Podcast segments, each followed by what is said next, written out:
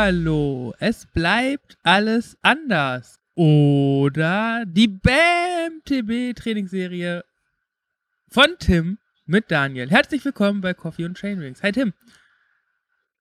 Hi, Boah. herzlich willkommen bei Coffee and Chainrings. Und das war ein super langgezogenes Intro, Daniel. Geil, Willst du es heute extra genießen, dass wir wieder unseren Regelbetrieb aufnehmen? Richtig, mit, mit, mit neuem Spruchband, weil es bleibt alles anders. Oder, und damit gebe ich auch direkt den Kelch zu dir, Tim, denn du stehst heute im Mittelpunkt dieser Episode. Yay! Ja, äh, nämlich, äh, es bleibt alles anders. Oder, das heißt, unser grundsätzliches Konzept äh, werden wir natürlich beibehalten aber auch wir sind nicht von den all um sich greifenden Veränderungen verschont geblieben und müssen natürlich unsere Saisonplan anpassen. Und warum sollten wir nicht auch unser Podcast-Format anpassen mit genannten Saisonzielen? Ja, ja, im Prinzip bleibt es dabei, dass wir euch äh, regelmäßig erzählen, was wir so erleben in unserem Training, äh, so es denn noch Training ist und wie wir das definieren. Und ähm, ich hoffe, das bleibt spannend für euch, liebe Zuhörer. Genau. Wir, wir werden explizit nicht immer erwähnen, was wir jetzt äh, Corona-bedingt anders machen werden, sondern das wird sich einfach durch unsere Erzählungen ergeben. Und ähm, vielleicht die eine oder andere Gemeinsamkeit von Tim und mir entdeckt oder aber auch der ein oder andere Unterschied. Weil es genau, weil alles anders. Genau, und weil Corona nervt, steigen wir jetzt einfach mal ein. Genau. Und ähm, hau mal die Story der Woche raus, Tim. Story der Woche. Ihr wisst, ich lebe am flachen Niederrhein und trotzdem habe ich ein Bergtraining realisieren können. Und zwar gestern. Ja, super. Und nicht auf ja, der Rolle. Super, Tim. Jetzt weiß ich, jetzt, jetzt haust du wieder so, so, so, so Zeitschienen rein, ne? Gestern. Wenn diese Folge erscheint, ist das wahrscheinlich schon zehn Tage her. Oder auch nicht. Aber das wissen doch die Hörer nicht. Du willst also so tun, als sei es gestern gewesen. ja, also gestern, gestern, für mich gestern, für euch vielleicht letzte Woche. Lass doch einfach mal an einem ist ja auch ein bisschen Sonntag am Wochenende ähm, am Ja, wenn das nicht gelogen wäre. Es war nämlich an einem Montag.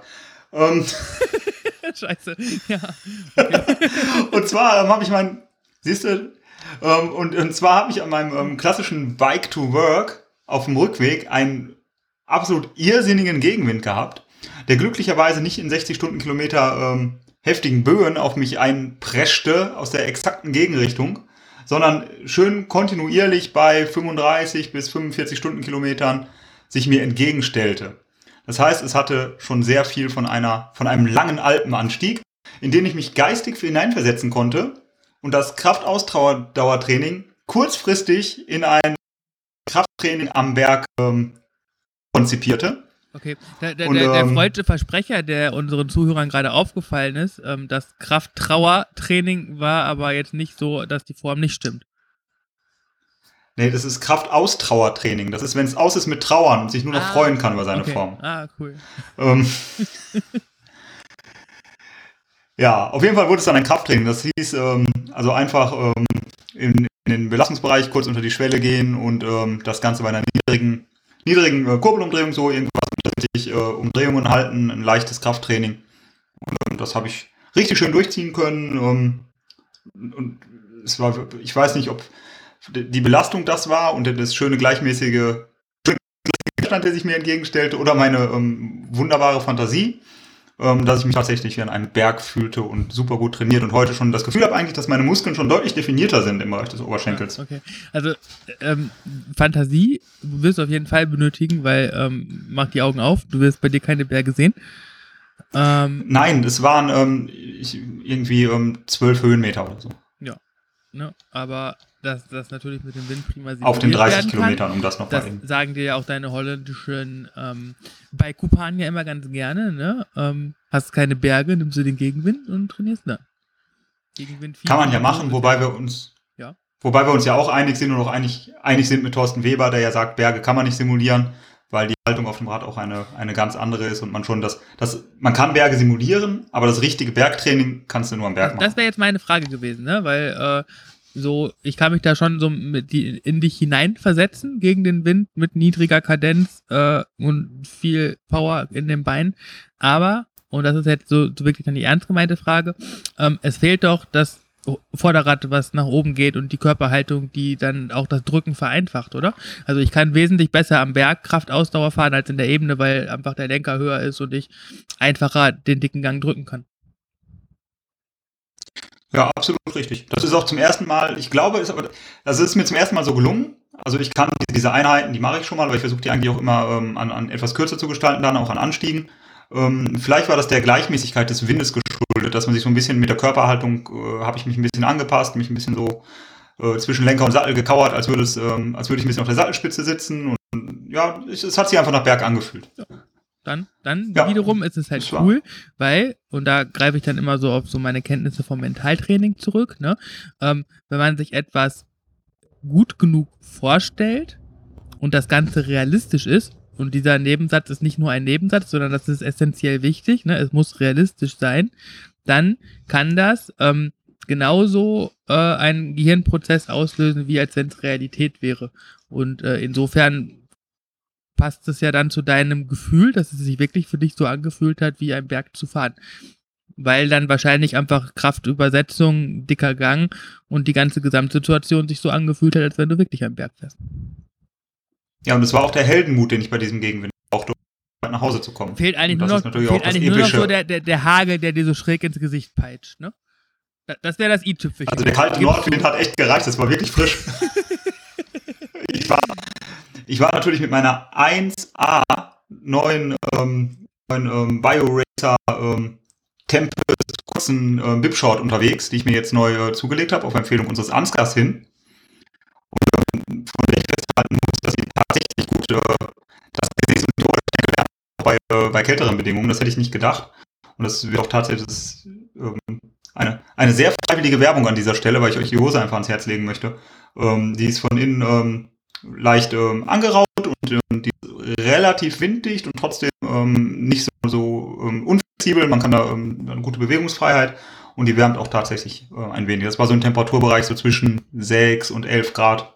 Wirklich cool. Ich fasse das mal eben kurz zusammen, weil du hattest gerade wieder so einen Ruckler in der Leitung. Oh und das Problem ist halt, dass wir um das vielleicht auch von der letzten Woche nochmal kurz aufzugreifen, aus der letzten Episode, ähm, wenn wir deine lokale Tonspur jetzt verwenden würden, dann würde das wieder asynchron werden, wegen des Audio-Drifts. Und äh, deswegen kurz die Zusammenfassung, was du gesagt hast. Du hast halt ähm, die BioRacer äh, Tempest-Hose empfohlen für die kalten Temperaturen, die, die Gold wert ist. Kann ich auch unterstreichen. In kurz wohlgemerkt, in, in lang wissen wir das ja schon. Das ist eine kurze Hose, die, die super, ich habe die auch. Ähm, Passend dazu habe ich am Wochenende die ähm, BioRacer Stratos Hose und Trikot getragen. Bei uns war es 17 Grad. Das heißt, ähm, zu warm für eine Tempest-Bekleidung. Aber die Stratos ist halt auch regenabweisend und das war echt super. Ich hatte Trikot und kurze Hose an und das war halt so ein leichter Nieselregen die ganze Zeit über. Und ähm, dann braucht man weder Windweste noch Regenbekleidung, weil man nicht wirklich nass wird. Und die ähm, dieses Gänsehaut-Feeling fehlt, weil ähm, der Wind nicht durch die Kleidung durchgeht, die nass ist, weil halt diese Stratusbeschichtung auch windabweisend ist. Beides zwei super Produkte. Gehe ich voll mit. Ja, das ist Gold wert. Da muss man sich, da muss man keine Kopfschmerzen haben aufgrund der Ausrüstung. Das ist richtig, aber du hattest Kopfschmerzen oder was meinst du? Ja! Nee. Das will ich einfach mal erzählen, weil es mich, mich beschäftigt. Ich hatte am vergangenen Donnerstag einen harten Arbeitstag und meiner Meinung nach genug gegessen, genug getrunken, nicht zu viel trainiert, nicht zu wenig trainiert. Und gegen den Nachmittag, da hat sich bei mir, wenn ich Migräne hätte, würde ich sagen, ein Migräneanfall äh, breit gemacht. Schreckliche Kopfschmerzen, dass ich äh, den Weg nach Hause mit dem Auto so gerade noch geschafft habe und ähm, am nächsten Tag auch tatsächlich nicht zur Arbeit gehen konnte und auch nicht trainieren konnte, was noch viel schlimmer ist ähm, weil ich noch den Tag danach noch geschafft von diesem Kopfschmerz. Das ging mit Ohrenschmerzen los und wanderte dann so hinters Auge und äh, blieb da. Und ich habe mir sagen lassen, das ist so Migräne-Symptom.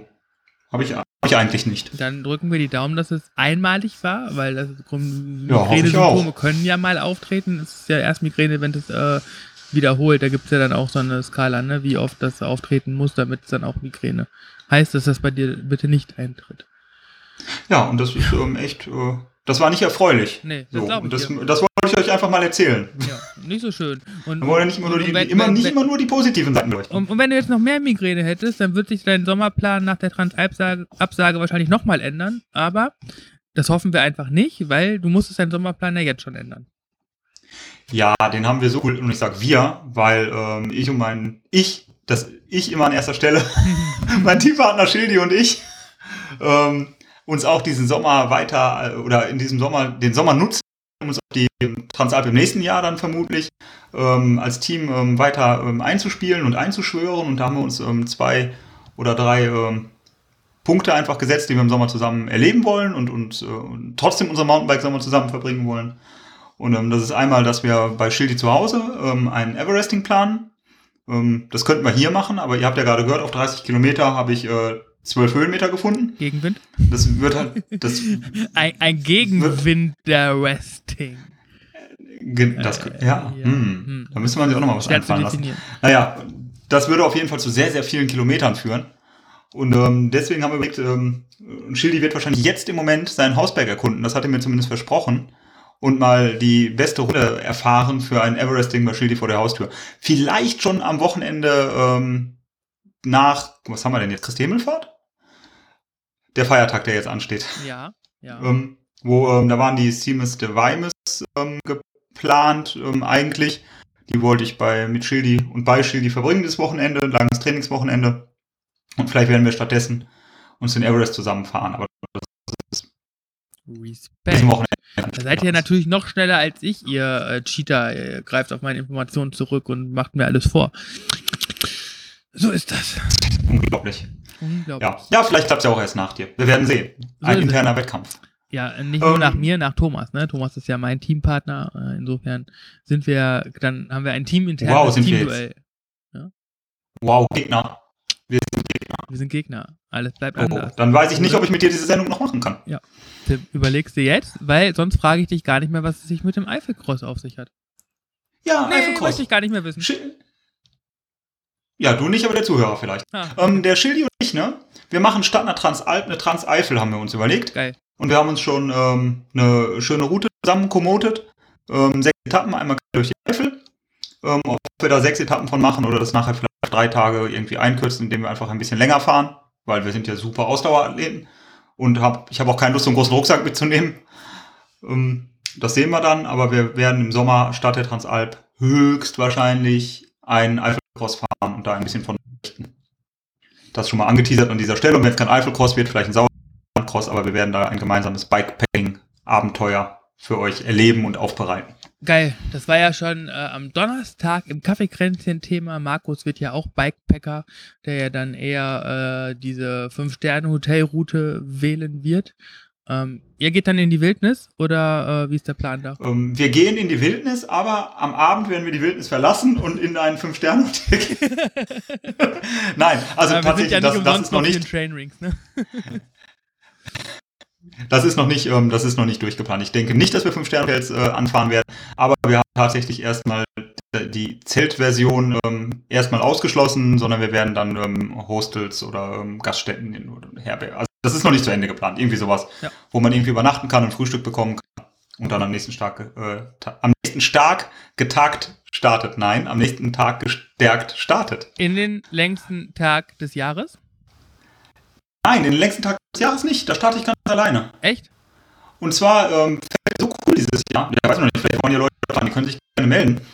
Ähm, und zwar fällt dieses Jahr ja super cool. Der 23. Juni ist Sonntag.